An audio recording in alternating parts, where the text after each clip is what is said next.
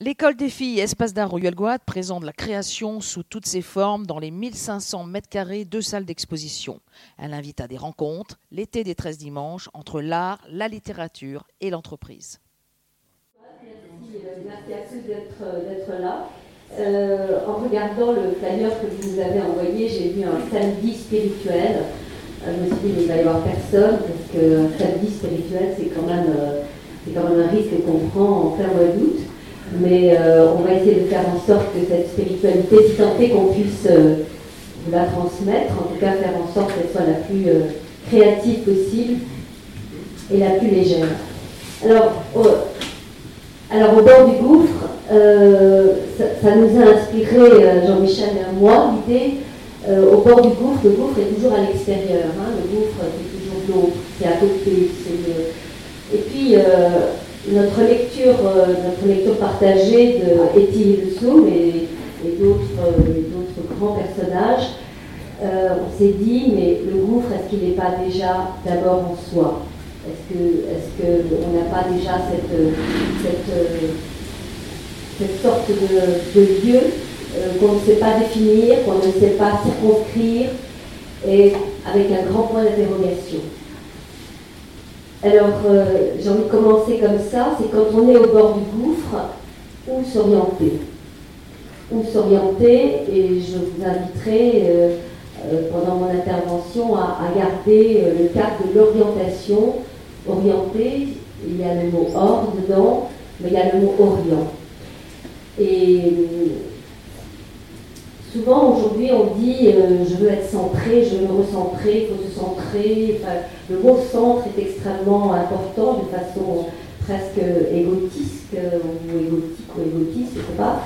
Mais euh, je ne suis pas sûre d'être intéressée par le mot de centré. J'ai envie d'être orientée, mais il n'y a pas de jugement. J'aime ce mot d'Orient et j'aime garder la lumière de l'Orient, comme on dit l'Orient d'une perle. Euh, une perle, on dit elle a un très bel orient parce qu'elle elle dégage une lueur, une clarté, euh, quel que soit le, mouvement vers lequel on la tourne, euh, elle garde sa lumière et c'est cette lumière que j'ai envie de garder en moi. Alors comment, aborder ce, cette notion de gouffre Par quel bout le prendre Comment s'approcher de ce gouffre que j'ai envie d'appeler un gouffre trésor? Un gouffre trésor parce que j'ai été euh, toute ma vie durant euh, altérée. J'ai été altérée et je viens me désaltérer dans ce gouffre. Euh, je viens, je suis altérée, altérée par l'autre, par la différence, par l'étrangeté, par, par une, autre, une autre présence en moi et autour de moi qui a fait que je ne suis plus jamais la même et je ne suis jamais la même, je change tout le temps. Et pourtant, ce gouffre vient me désaltérer. Alors, ma vie durant, euh, j'ai vécu, je vis et j'écris avec l'étranger au plus profond de moi-même. L'étranger, c'est euh, euh, l'amour que je vis pour Jean-Michel, mais c'est l'étranger aussi à Médéa, en Algérie, d'où je viens, qui est une ville à 100 km au sud d'Alger, et où j'ai vécu enfant et où j'ai découvert euh, véritablement ce que c'est que la langue de l'étranger. Et vraiment la langue de l'étranger, je, veux donner au, au, mot langue tout son territoire et toute sa, forêt de, de sens et de signification. Et vous ne pouvez pas imaginer ce que le mot école de filles euh, quand j'ai reçu euh, l'invitation de Françoise Divinec, et je remercie encore, ce que ça a pu soulever de, bonheur, de joie, de résonance, d'écho, l'école de filles. Et là, j'ai grandi, où j'ai vécu, où j'ai commencé mon école, à l'école de filles, l'école Richard, à Médéa. Et l'école de filles, ben, elle était comme ça, sauf qu'elle était en briques euh, en brique rouge. Euh, alors c'était la guerre, c'était quand même l'Algérie coloniale. Et malgré la justice, malgré la violence, euh, malgré la séparation entre les, entre les communautés, euh, pourtant ça reste, cet enfant, cette école, cet apprentissage de cette langue reste comme, comme une sorte de paradis, comme un diamant. un diamant qui aurait son petit côté empoisonné, si, si vous le tournez d'un certain côté. Mais c'est aussi comme des lucioles qui viennent, qui viennent éclairer mon intelligence. Intelligence au sens de, au sens de mise en correspondance. J'étais en permanence euh, en train de dire, mais toi tu es française, donc mes petits camarades de l'école de filles, nous étions peu d'arabes, mais comment on dit ça chez toi, comment on fait ça chez toi, et de chercher la correspondance des signifiants, les fêtes, euh, les fêtes religieuses, les langues, etc. Et l'école des filles, c'était comme un, creuset, un creuset inouï, euh, grandiose pour ma mémoire. Et je, dans mon premier livre qui s'appelle L'enfant des deux mondes, qui, donne déjà un peu le programme euh, de mon écriture, L'enfant des deux mondes. Aujourd'hui, je suis la femme des deux mondes. Euh, je n'ai pas le livre sur moi. Et donc, été chercher. dans ce livre qui est autobiographique, comme les, premiers livres, euh, le goût d'école. Celle de l'école Richard à Médéa. Une bâtisse en briques, ocre et rouge, place parsemée de taches de lumière, s'échappant d'immenses fenêtres, autour desquelles les platanes de l'avenue tissaient une sorte de voile verdoyant. École de filles, bien entendu, dans cette ville sévère, fermée sur elle-même et sur sa gloire passée de capitale ottomane. L'école Richard jouxtait d'un côté la préfecture, de l'autre la mairie. Une école, territoire étranger, territoire dépaysé. La maîtresse, ses robes ajustées et fleuries, ses tenues coquettes et aguicheuses. Pendant la dictée, ses pas lents scandaient le tempo de sa lecture, et je ne savais plus si je devais suspendre mon attention au rythme du son métallique de ses talons pointus ou aux règles de grammaire fraîchement apprises. Sa ressemblance avec les filles françaises et la familiarité de leurs échanges, de leur langue, un lien dont j'étais exclue. Quel code secret les unissait, dans leur étrangeté, dans leur familiarité, et moi dans mon étrangeté? À chaque leçon de récitation, c'était une revanche, un bonheur pour l'enfant. Je montais sur l'estrade et je récitais les vers d'Émile Verhaeren, de Jean Richepin, poète que je ne rencontrais plus guère après. Si, Jean Richepin, poète qui est enterré au Pléneuf Valandré, et j'étais tellement heureuse, puisque nous vivons euh, une partie de l'année au Cap Réel à Plévinon, et de savoir que Jean Richepin de mon enfance et pas loin, cela me fait grand plaisir. La veille, j'avais appris ces poèmes auprès d'un père, de mon père, heureux de cette occasion qui lui était offerte, lui amoureux de la langue française, de déclamer dans cette langue en se prenant pour Victor Hugo. Mais il déclamait à la façon de Victor Hugo, mais il déclamait aussi à la façon dont on saluait le Coran. Donc ça donnait un mélange assez détonnant. Le lendemain, j'étais invitée à monter sur l'estrade et je récitais à mon tour, face à toute la classe attentive, et il semblait réciter pour deux, à la fois pour moi et aussi pour mon père. Et Madame Vialet, la coquette taillicheuse, me félicitait. Tu l'as si bien dit, ce poème. Elle était si fière de sa jeune arabe, élève modèle, jeune femme toute droite sortie d'un jour de France, yeux brillants, joues pommelées. Elle avait la bonté d'une amoureuse de toujours.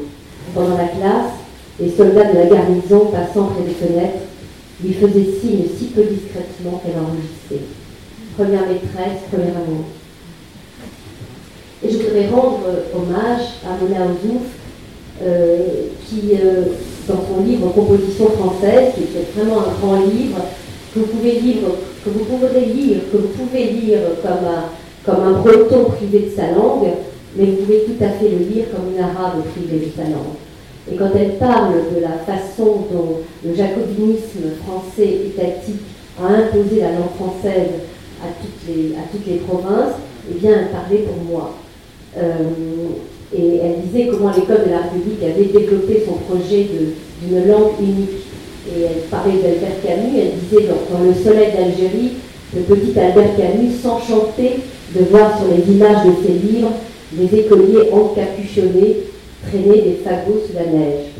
Et moi, je voyais ça au fond de la classe, vous savez, sur les grands, grands panneaux qu'il y avait sur les murs des classes, des écoles de filles, euh, des écoles de Ferry. Euh, bien j'avais ce même étonnement devant les photos sur les vendanges, sur, sur les jeux d'hiver, sur le ski, sur des choses qui étaient extrêmement étrangères à mon univers. Alors imaginez, je reviendrai tout à l'heure bien sûr à, à Etty Soum, Etty Soum était une grande amoureuse des langues.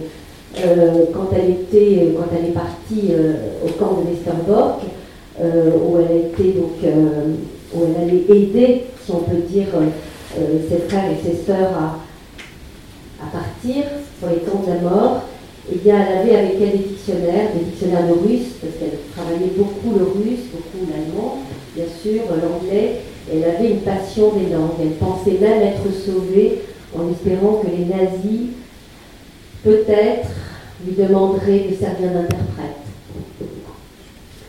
Alors les langues, imaginez pour un étranger ce que peut être l'école, ce que peut être pour moi, petit arabe, où j'avais mon école, où j'avais mon école, j'avais ma famille qui me parlait en arabe, donc la langue euh, familiale, euh, pas la langue classique, euh, la langue du Coran, la langue vernaculaire arabe, et aller à l'école française et apprendre cet idiome différent.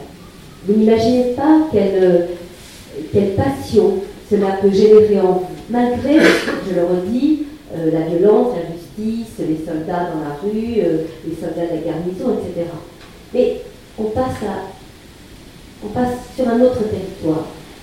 Et, j'ai une amie qui donne des cours de français à des, migrants. Je ne dis plus migrants depuis que le, pape François nous a rappelé à l'ordre en nous disant euh, euh, ce ne sont pas des migrants, ce sont des hommes et des femmes. Donc arrêtez de les appeler des migrants.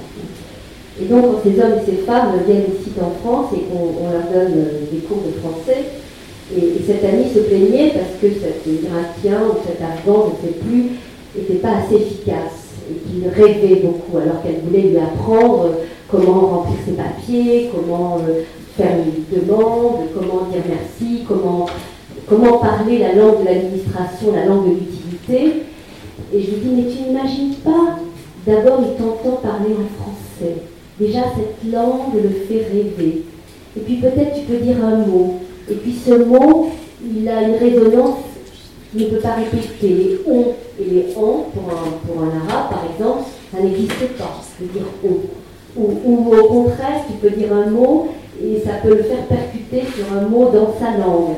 Et lui, il est très loin de toutes ces formalités administratives. Donc il y a la langue poétique, qui est la première langue, la langue la de l'écoute, et puis, et cette autre langue, utile, euh, efficace, etc. Donc j'avais l'école l'école Richard, et puis j'avais cette autre école, qui était l'école de la mosquée, la Médersa, comme on dit, comme on, comme on disait. Et la Médersa, mes parents m'y avaient envoyé, donc j'y allais, le mercredi et, pendant les vacances, parce que mes parents sentaient bien que les la langue française prenait beaucoup de, place, beaucoup d'importance. Et cette école euh, était très différente, évidemment, de l'école de l'école du Ferry, de l'école des filles. Je suivais les enseignements le soir, après l'école française, durant les trois mois de l'été. Médersa, Médéa, Labyrinthe, l'assis de minuscules salles de classe baignant dans une obscurité verte et paisible, communiquant entre elles par des escaliers étroits et comme de gavois. Le lieu sentait à la fois l'eau croupie des toilettes, réservée aux ablutions, et l'odeur sèche des nattes de jonc platissant le sol. Tout comme à l'école Richard, où je ressentais ma singularité arabe, ici à la Médersa, je ressentais cette autre singularité que je ne pouvais nommer française, mais étrangère en tout cas. Je n'étais pas comme ces petites arabes qui venaient à la mosquée. J'étais vêtue de manière différente. Je ne ressemblais pas aux autres écolières. Je ne portais ni le foulard, ni le pantalon sous les jupes, qui était une forme de premier voilement. Et puis ma présence dans ce lieu était temporaire, justifiée par le souci de mes parents de confier à cette institution l'enseignement des préceptes coraniques et d'affermir mon instruction arabe. J'en avais bien compris l'enjeu. Pour moi, il n'y avait point d'effort à faire. L'effort était à l'école des filles. Dans cette école, il s'agissait juste pour moi de me tremper, de respirer, de m'imprégner des vocalises du Coran et du rythme de ses versets. Alors, voyez, j'ai l'école des filles, l'école de la famille, l'école coranique. Et puis, euh, mon père travaillait à la sous-préfecture de Médéa et les enfants des fonctionnaires recevaient, comme dans toutes les écoles, euh, comme dans toutes les villes de France, à Noël des cadeaux de la République qui offrait. Euh, donc on avait des petits cadeaux. Et j'avais eu un cadeau qui était un souvenir inouï, qui était une machine à coudre, une petite machine à coudre. Et cette machine à coudre, euh, elle avait peut-être 10 cm de long et peut-être 5-6 cm de large. Et, donc, elle fonctionnait avec une petite manivelle, vous avez dû en connaître. Et j'ai cousu et cousu et cousu des, filles, des, robes pour mes poupées, etc., jusqu'à ce que la bobine, vienne à se vider. Mais la France, dans son extrême générosité, avait offert aux petits Arabes euh, des machines à coudre m'avait oublié de livrer les bobines. Et je n'avais plus de bobines. Et ma mère avait été à Alger pour essayer de trouver une bobine qui aille avec le modèle de la petite machine à coudre. Et la machine à coudre n'a plus jamais fonctionné. Et vous n'imaginez pas la déchirure que ça a été pour moi de voir cette petite machine à coudre qui ne fonctionnait plus. Et j'ai le sentiment que la France m'avait donné un cadeau merveilleux dont je fais œuvre aujourd'hui, dont je fais mon miel aujourd'hui, mais elle ne m'avait pas tout donné.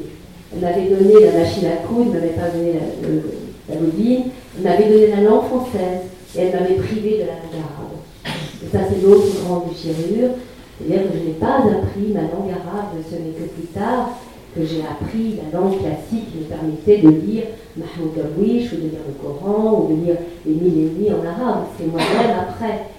Et je me dis, mais quelle erreur coloniale, mais comment mais, mais si seulement on avait appris l'arabe aux petits, Français, et si on avait appris l'arabe aux petits, euh, si on avait appris le français aux petits arabes, on aurait été gagnant-gagnant, on aurait été bico pour les, pour les deux peuples les politiques sont pas très, sont pas très courageux, sont pas très courageux. Et puis aujourd'hui, j'ai cette merveilleuse rencontre avec euh, ce peintre, cette femme euh, qui cousait son nom, qui Bernadette Bourg, j'aurais dû faire comme elle. Il y a des toiles ici de Bernadette Bourg qui faisait des toiles et elle cousait sur sa machine à coudre sans fil. Donc on voit juste le piquage. Donc, je n'avais pas l'âme suffisamment artistique. Euh, alors voilà un peu pour, pour, la vie et comment j'ai rencontré Soum. Et Soum est, est une femme qui priait et qui disait, enfin qui priait, en tout cas, elle avait une prière et qui disait Oh mon Dieu, donne-moi juste une ligne de poésie par jour. C'est quand même une femme, avant l'idole qu'on en a fait avant l'icône, un petit peu trop, euh, un petit peu trop spiritualo, euh, voilà, elle a une image qui ne, qui je pas sûre qu'elle lui corresponde, je ne suis pas vraiment sûre. C'est une femme extrêmement libre, c'est une femme qui d'abord écrivait, qui d'abord voulait écrire, qui d'abord euh, euh, voulait faire œuvre de poésie. Euh, et je pense à cette phrase de, de, de de Marguerite Yourcenar, quand je me suis mise à écrire, j'ai rencontré cette phrase d'elle euh, puisque j'étais exilée, donc j'étais en France, je suis venue en France euh, des années plus tard. Et elle avait écrit, mot écrivain, quand elle parlait de ses archives du Nord, elle disait Il s'agit pour nous de refaire du dedans, de refaire du dedans, vous vous souviendrez de ce mot du dedans, le chaos en soi, le gouffre en soi, refaire du dedans ce que les archéologues ont fait du dehors.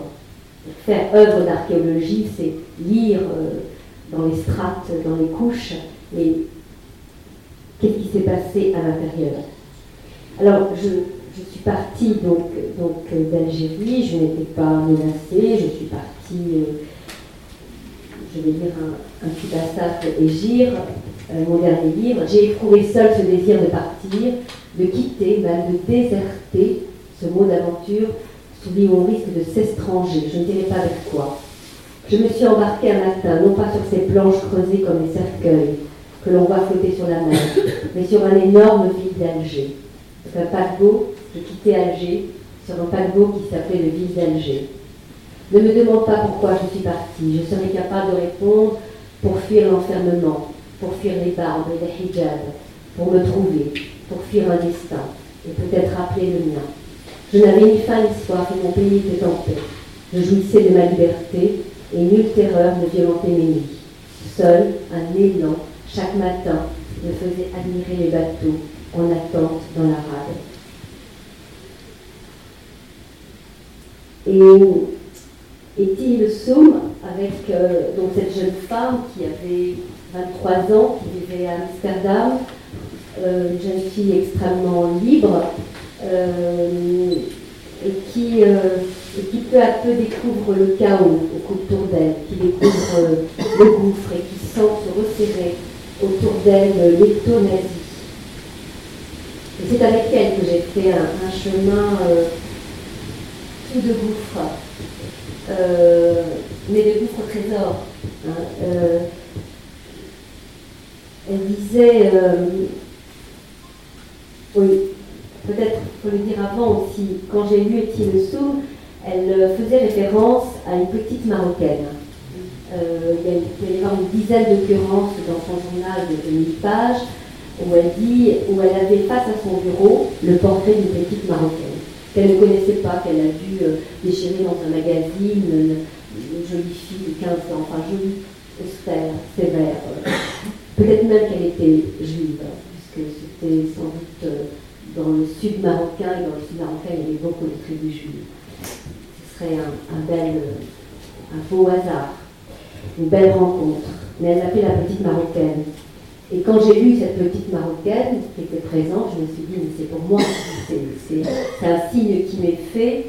Et donc j'ai demandé à la petite marocaine de descendre de son cadre, du mur euh, sur lequel elle était accrochée, de se mettre à la place d'Étienne Soun et d'écrire à Étienne Soun et de lui dire euh, Moi qui t'ai vu vivre, qui t'ai vu écrire, qui t'ai vu euh, pleurer, chanter, euh, jouir, dormir, prier, et eh bien voilà ce que j'ai à te dire. Et c'est ainsi que j'ai fait ce dialogue qui s'appelle Les Attentives, le dialogue entre une jeune femme juive et une jeune femme marocaine.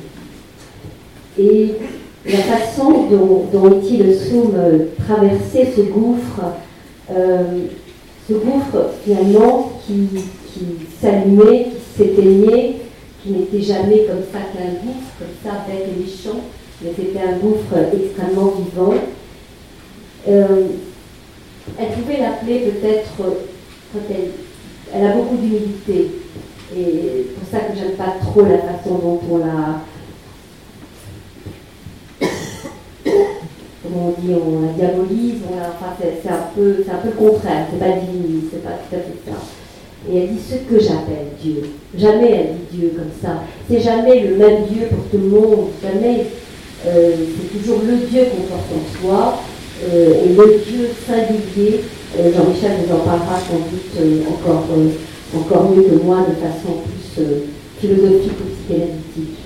Et ce Dieu est ce que j'appelle Dieu. Et j'ai eu l'impression que est-il sous-invité comme Moïse, vous savez, dans, dans l'Exode, euh, quand ils sont dans leur Exode, et qu'à l'extérieur du camp, il y avait la tente de la rencontre. La tente où Moïse avait euh, parlé à son Dieu. J'ai eu l'impression sous et moi, nous allions dans un abri, comme ça, du dedans. Je reviens sur le dedans. Euh, nous allions parler, échanger. Et son Dieu pour elle, euh, qui m'a aussi beaucoup rapproché en tant que musulmane, euh, c'est qu'elle n'avait pas peur du vide. Elle dit il faut approcher le chaos, euh, il faut approcher le gouffre, il faut approcher la mort avec les mains vides. Et quand elle allait au camp de Westerbork, tous les, tous les juifs qu'elle allait aider disaient Oh, j'ai envie de prendre, je pars demain, oh, je voudrais prendre des petites vestes en laine, oh, cette photo, oh, puis ces petits peignes. Et, et, elle, elle disait, mais c'est les mains vides qu'il faut partir. C'est là que vous avez euh, votre présence. Et je pense à ce mot que j'aime beaucoup de Valère Marina, qui est un écrivain de, théâtre, et qui dit qu'il faut peut-être remplacer le U de Dieu par V. Et ça fait le vide. Hein, Dieu vide. Et, et, et le il nous rapproche parce que, le gouffre, parce que euh, elle ne cessait de militer, parce que son nom, mais de travailler à ce vide en elle, à cette, à cette absence de représentation. Euh, et, ce vide, on sait euh, en islam, on prie devant, on prie devant le Qibla, on prie devant un lieu qui est vide. On a besoin de ce vide pour que Dieu advienne, pour que quelque chose, quelque chose, quelque chose advienne au moment de votre prière. Vous avez un lieu qui est vide. Et, ce vide nous a beaucoup, euh, beaucoup rapprochés. Il me reste peut-être Et euh, alors sur, ce, sur ce dedans sur lequel euh, j'insiste, j'en avais un. Peut-être c'est un gouffre au sens où on dit mais, cet homme et cette fille, c'est un gouffre. Hein, on ne dit pas c'est un trou. C'est un trou, on sait qu'il est délimité, on, a, on, le sentiment de quelque chose de. Mais un gouffre, on ne sait pas où on va. On ne sait pas, on dit mais ce livre, c'est un gouffre, c'est à la fois mystérieux, on est, un peu attiré, on est un peu. Et enfant, je ne parlais pas l'arabe classique, mais j'ai appris, mon père m'a appris, et puis dans le Médassa aussi, les premiers versets du Coran, la Fatiha, la première, la première sourate du Coran. Je n'y comprenais absolument rien. C'était une langue, c'était pas la langue de ma mère ni de ma grand-mère. Et, mais je me disais, mais c'est la langue de Dieu, l'enfant. Hein. Je parle comme une enfant, là, je suis à l'école, donc je peux. Euh, et la langue, la langue de Dieu. Donc je comprenais rien, mais après j'ai compris, mais la langue de Dieu, elle est peut-être incompréhensible. Et, il y a ce verset dans le Coran, j'aimerais tellement que chacun des musulmans se le rappelle aujourd'hui, c'est tellement difficile pour nous de vivre. Euh, euh, c'est que chaque verset possède un dos et un ventre, au sens où chaque verset possède un aspect extérieur et un aspect intérieur. Et comme vous savez autour de vous, on ne voit que l'aspect extérieur et plus personne ne travaille à ce dedans du verset, à ce dedans du Coran. Et donc j'avais ces versets du Coran en moi comme une espèce de rempart. Bien sûr, j'avais cette blessure de ne pas savoir lire en arabe, mais j'avais ces versets en moi qui étaient comme quelque chose que personne jamais ne viendrait, ne viendrait m'enlever. Et ils étaient quasiment vides puisque je ne comprenais pas le sens. Euh, et Tilsum, elle, elle est très proche d'elle-même, elle est à l'écoute d'elle-même. Euh, elle parlait beaucoup de son mentor, Julius Speer, lui, avait soufflé ce mot écouter au-dedans en allemand Heilhorchen, c'est écouter au-dedans. Et elle faisait cet exercice, euh, elle n'appelait pas exercice, hein, mais elle avait cette, cette attention, vous les attentive, cette attention à, écouter au-dedans d'elle-même, à écouter son expérience, pas son émotion, parce que l'émotion est devenue aussi quelque chose un peu, d'un peu maintenant, euh, un peu galvaudé. Euh, et le dedans, je sais ce que c'est. Je sais ce que c'est que les femmes voilées. Ma mère se voilait. En tout cas, les j'ai plus. Je sais ce que c'est que le dedans des maisons. Vous voyez, quand vous êtes dans une case-bas, vous voyez que l'extérieur, vous ne voyez pas l'intérieur. Euh, le harem, haram, c'est le lieu où vivent les femmes. Donc c'est le lieu du dedans. le dedans est quelque chose euh, d'extrêmement important et Agamben, ce, ce, philosophe, euh, italien, parle aujourd'hui, et vraiment il s'adresse à nous tous, de la destruction de l'expérience. C'est-à-dire qu'aujourd'hui, on ne sait plus vivre l'expérience, l'expérience, pas l'émotion, l'expérience. Et il prend l'exemple du tourisme de masse, et il dit par exemple, vous voyez des gens, ils sont devant un très beau paysage, et au lieu de vivre ce paysage, qu'est-ce qu'ils font? Ils prennent très vite leur iPhone et ils, téléphonent, euh, en quelque sorte, et ils prennent en photo. C'est-à-dire qu'ils ne laissent pas travailler euh, peut-être l'émotion qui doit devenir expérience, ils détruisent en eux tout toute expérience personnelle possible. Alors j'essaie de ne plus prendre mon appareil photo quand j'ai un paysage et de le contempler. Et, euh, donc Étienne Soum, ce vide, nous a, nous a beaucoup, beaucoup rapprochés, notamment avec cette écoute intérieure. Et quand elle prie, elle prie jamais, euh, elle me dit, elle dit, je prie pas vers le ciel, je prie vers le dedans de moi. J'ouvre les mains et, et c'est en moi. Je repose en moi-même et c'est ce moi-même, cette couche la plus profonde et la plus riche, la plus riche en moi, donc cette couche où je repose, je l'appelle Dieu. sachant qu'elle ne donne pas de leçon, et la personne, euh, sa voisine l'appellera autrement. De même, elle dit, c'est un espace intime, la prière. Euh, j'écoute au-dedans, et je ne peux pas faire la prière en public. Une de ses amies l'invite à une église, euh, assister à une messe, elle dit, c'est vraiment comme faire l'amour en public, c'est impossible pour moi. C'est un acte tellement intime. Euh,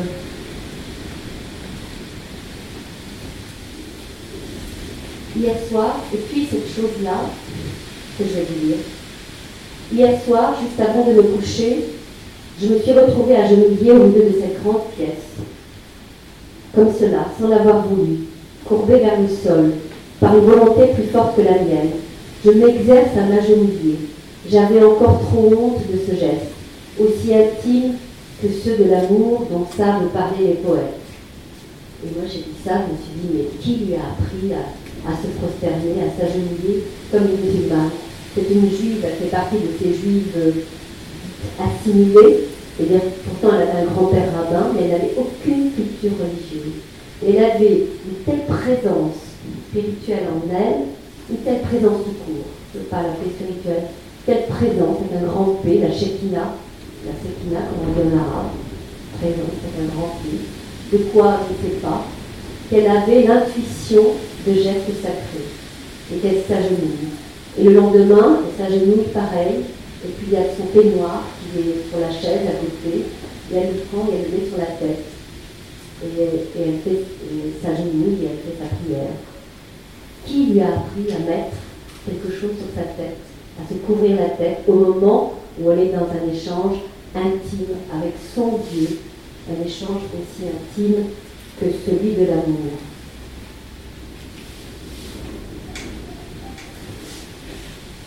Alors voilà, sur le dedans, elle s'installe dans, son fort euh, inviolé, dans sa demeure voilée.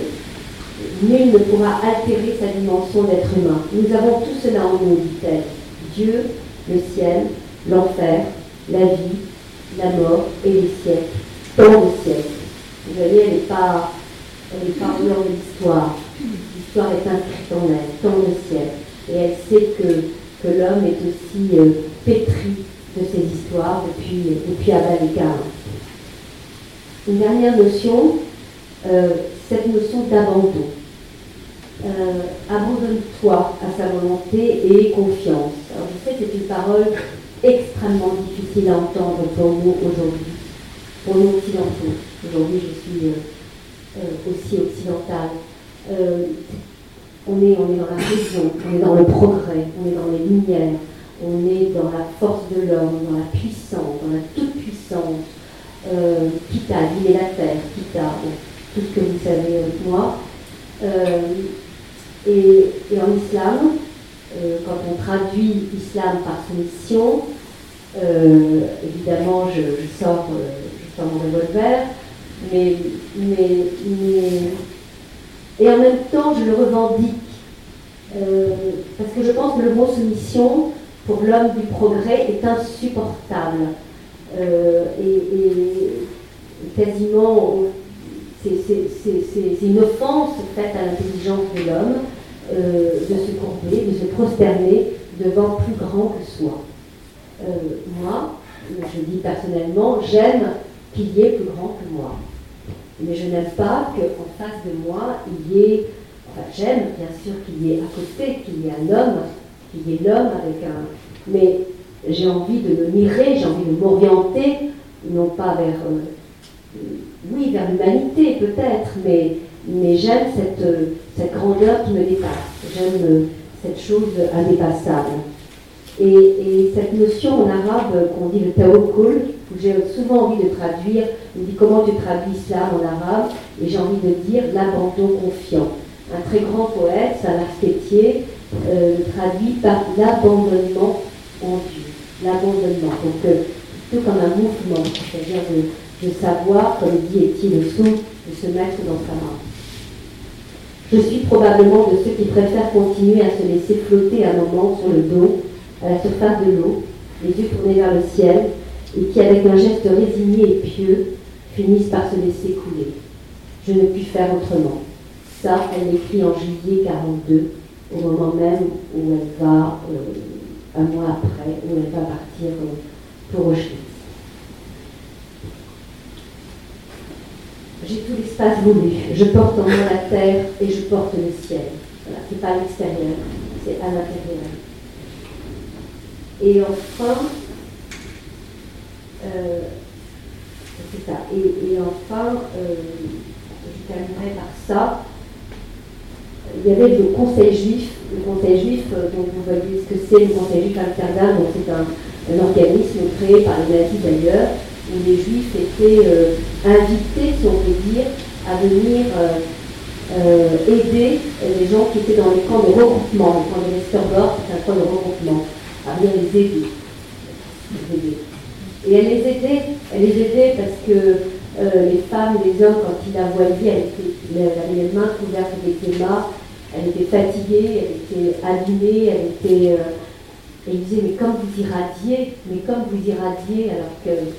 Voilà, donc elle, elle aidait, et je dis toujours, euh, elle a laissé partir ces gens qui n'avaient plus aucune culture du sacré, religieuse, ne savaient pas prier, voilà, ils étaient des Hollandais, euh, et ils n'avaient aucune prière, euh, et j'avais l'impression qu'elle insufflait en chacun d'eux une, sorte d'étincelle de, divin, je ne sais pas, en tout cas, une sorte de kadish qu'elle qu'elle leur comme ça de façon, de façon magique. Alors au Conseil juif, elle a travaillé avec très beaucoup d'hésitation et ses amis euh, non-juif lui disait Mais tu peux partir, on peut t'aider à quitter Amsterdam, il faut que tu quittes Amsterdam, on peut t'aider à partir euh, en Angleterre, à Londres, à fuir, euh, parce que tu vas finir par être prise. Et puis il faut faire quelque chose, il faut faire quelque chose. Elle dit Moi je ne sais pas faire. C'est là où elle est poète, peut-être elle est écrivain, je ne sais pas faire. Et elle dit cette phrase inouïe Mon faire consistera à être. Je vous remercie.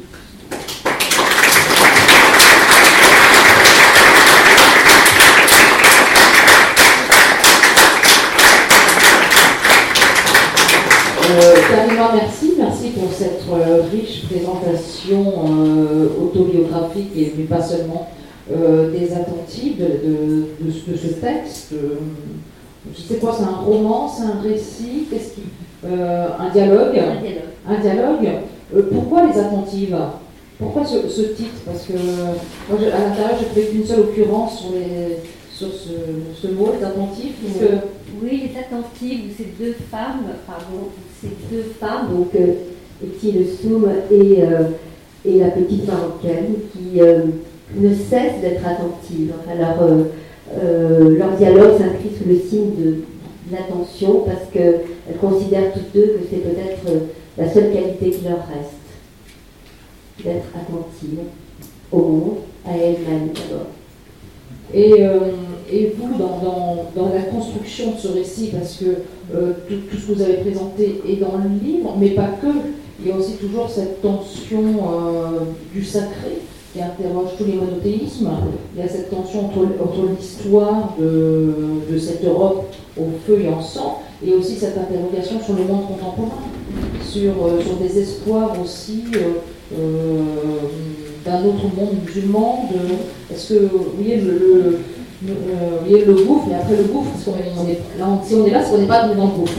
Donc, voilà, vous, dans, votre, vous voyez, dans votre position de origine algérienne, votre espoir que vous avez eu aussi, et que euh, cette rencontre avec cette femme vous a apporté pour la lecture euh, des printemps arabes, ce que vous en parlez aussi dans, dans, ce livre. Absolument. Donc, euh, c'est ça, tout à fait. Oui, Attentif aussi au monde contemporain, euh, Oui, et pas seulement. Vous avez aussi une lecture du monde contemporain pour, Tout à fait, pas seulement la chose. La chose une fois que je dis ça, je vois rien. Hein. Mais, la chose, je vais essayer de voir, parce que. Oui, il y, a, y y, toute cette partie où c'est donc la petite marocaine euh, qui parle à Eti Soum et qui l'a vu vivre dans son appartement euh, à Amsterdam. Et elle lui dit, mais je t'ai vu euh, prier, je t'ai vu, je t'ai vu aimer la façon dont elle, dont elle vit, dont elle écrit son corps aussi est extrêmement présent. Et Soum parle beaucoup de son corps. elle est très présente à son corps. Euh, non pas de façon narcissique, mais, mais de façon euh, euh, son corps comme, un instrument, son corps qui va lui permettre d'écouter sa propre voix. la petite marocaine lui dit bah, le corps chez nous c'est aussi très important. Que ce soit dans la prière, que ce soit dans le jeûne, que ce soit dans les ablutions, que ce soit dans,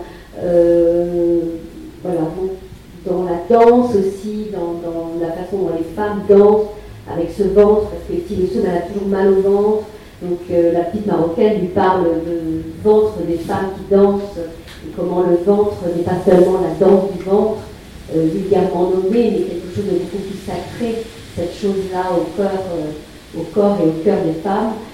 Et puis la deuxième partie, c'est la petite marocaine, elle a 20 ans et elle fait ses études à Paris et, elle tombe sur euh, les écrits de Thiel Soum, et ce sont nés en 2011, et ce sont les printemps arabes. Et donc elle lit d'un trait tous les écrits de Thiel Soum, et elle apprend la catastrophe, elle qui avait vécu euh, euh, en, Maroc, et donc on peut parler de la Shoah, dans les pays arabes on parle peu de la Shoah, hélas, et, elle apprend cette, extermination, ces camps, etc. Et elle lui dit, euh, il y a les printemps arabes et en même temps je sens la catastrophe euh, pour le monde arabo-musulman. Je sens que mon peuple, le peuple arabe, ou les peuples arabes sont dans un grand état de catastrophe, à la fois par les guerres, et quand vous regardez la carte du Moyen-Orient aujourd'hui, c'est à l'état de ruine. Vous regardez la Syrie, vous regardez euh, euh, l'Égypte, l'Irak, enfin. Et elle dit nous sommes dans une sorte de catastrophe qui n'est pas la catastrophe de la Shoah, euh, mais c'est une forme de catastrophe. Et nous vivons peut-être en islam la période la plus, la plus régressive, la plus noire de l'islam qu'il n'ait jamais connue. En tout cas, c'est ce que je pense moi. C'est que nous vivons. Et c'est pas seulement euh, l'agression américaine en Irak, euh, c'est pas seulement euh, l'extérieur, c'est pas, c'est pas l'ennemi extérieur, c'est nous-mêmes aussi. Nous n'avons pas su peut-être, nous ne savons pas encore, c'est peut-être simplement période de jeunesse, je ne sais pas. Mais comment traversons-nous la catastrophe? Comment et, s'en sortir vivant? Comment se sortir vivant de Je ne sais pas si j'ai répondu parce que la question elle est elle est énorme. Oui, oui, mais voilà, peut-être euh, deux questions m'amèneront à préciser, mais, mais c'est bien inscrit tout à fait, pardon, vous avez raison, c'est inscrit dans, dans, le langage contemporain, euh, dans le langage contemporain d'aujourd'hui. Il y a des, euh, la petite marocaine, enfin la jeune étudiante marocaine, elle a été à Amsterdam, elle a été, elle a été au camp de Westerdorf, elle a été sur les traces petits leçons, elle a vu des œuvres d'art. Par exemple, une œuvre d'art, puisqu'ici nous sommes aussi dans une galerie d'art, une œuvre, deux œuvres d'art qui l'ont beaucoup frappé. La première, c'est que dans le grand jardin public d'Amsterdam, vous avez un miroir, un, immense miroir qui fait à peu près la taille du préau, et ce miroir est brisé. C'est-à-dire que l'homme se regarde et sa face est à jamais brisée. C'est pas le miroir qui est brisé, c'est la, face de l'homme qui n'a jamais brisé. Donc c'est très sombre. Mais il y avait aussi une autre œuvre qui avait beaucoup frappé. Euh, c'est une série de, petites fenêtres euh, que l'on fermait, je ne souviens plus du nom des, auteurs, des plasticiens, c'est des petites fenêtres qu'on ouvre et qu'on ferme, qu'on ouvre et qu'on ferme. Chacun est appelé à. Et donc euh, on ouvre et on voit le visage de, ceux qui sont partis à Auschwitz euh, on voit la tête de rescapé, et puis soudain, il y a un miroir, et donc vous voyez vous-même. Voilà, c'est aussi très inscrit dans, la période contemporaine. Merci, beaucoup. Merci.